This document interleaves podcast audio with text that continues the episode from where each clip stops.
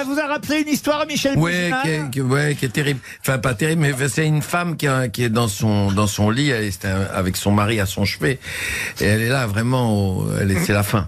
Et elle lui dit, euh, mon amour, euh, je, je- tu as été formidable toute la vie. J'ai j'ai encore une chose à te demander.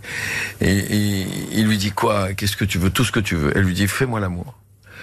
Il dit, mais enfin, t'as as les tubes, t'as les machins, t'as les perfs et tout. Ah oui, ça me rappelle la mienne. Oui, c'est c'est pour ça. Et euh, Si elle écoute, elle doit être contente. Eliane. Eliane. Ah bah c'est elle- Il lui dit, il lui dit c'est pas possible. Elle dit si si fais-moi l'amour une dernière fois, c'est tellement bon. Ah bah, finalement bon, il ferme la porte à clé.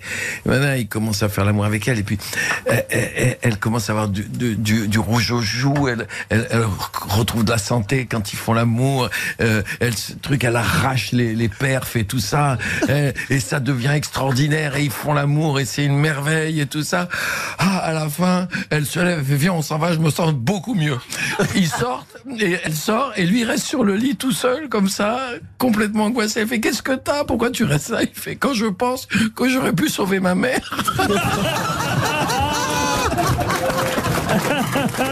Ah oui, elle est très jolie.